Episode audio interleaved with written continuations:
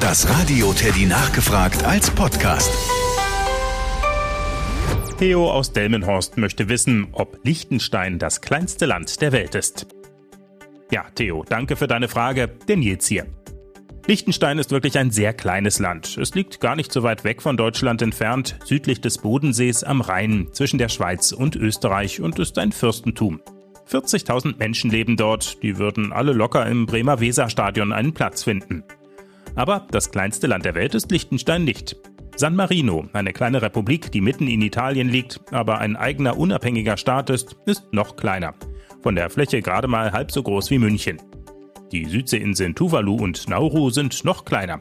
Eigene Staaten, gerade mal so groß wie die Nordseeinsel Amrum und in jedem der beiden Länder leben nur 10.000 Menschen. Das zweitkleinste Land der Welt liegt auch wieder in Europa.